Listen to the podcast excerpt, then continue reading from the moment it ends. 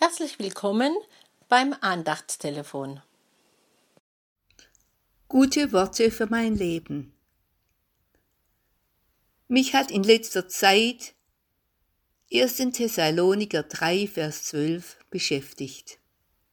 Euch aber lasse der Herr wachsen und immer reicher werden in der Liebe, wie auch wir sie zu euch haben. Dazu möchte ich Ihnen ein kleines Erlebnis von Roland Hauswald erzählen.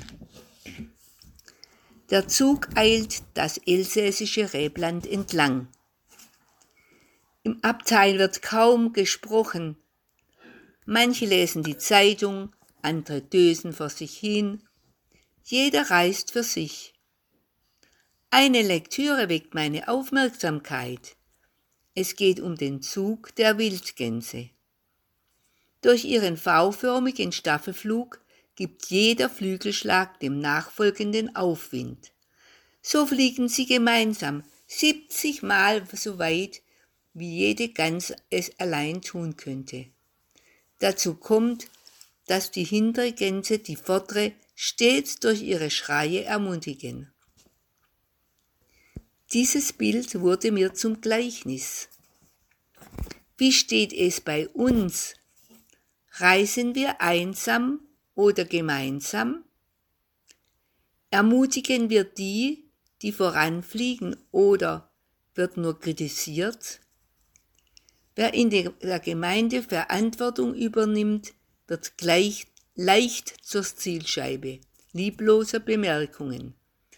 Also zieht man sich zurück und sichert sich dadurch ein ruhiges Leben leiden die Gemeinden deshalb an einem chronischen Leitermangel. Hat deshalb so mancher sein Amt niedergelegt, weil es an Ermutigung fehlt. Es muss ja nicht eine billige Schmeichelei sein. Doch an Gelegenheit zum ehrlichen Lob fehlt es nicht. Haben wir nicht etwa von diesen Wildgelsen zu lernen, jeder macht größere Fortschritte, wenn andere hinter ihm stehen und ihn ermutigen, ranzugehen und vom Ziel nicht abzuweichen. Wenn wir Christen uns an den Herrn halten, zueinander stehen und das gleiche Ziel verfolgen, wird jeder gestärkt. Gemeinsam geht es besser.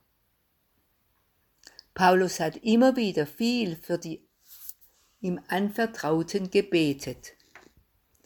Das ist ein entscheidender Punkt, der zur herzlichen Anteilnahme an ihnen führte. Das Gebet für den, der Hilfe braucht, ist so wichtig.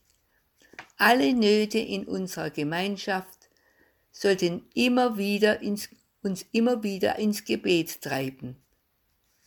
Da kommen wir mit unseren leeren Händen zu Gott und lassen sie uns füllen und können dann weitergeben. Ich wünsche Ihnen eine gute Woche, seien Sie gesegnet. Hanne Unger.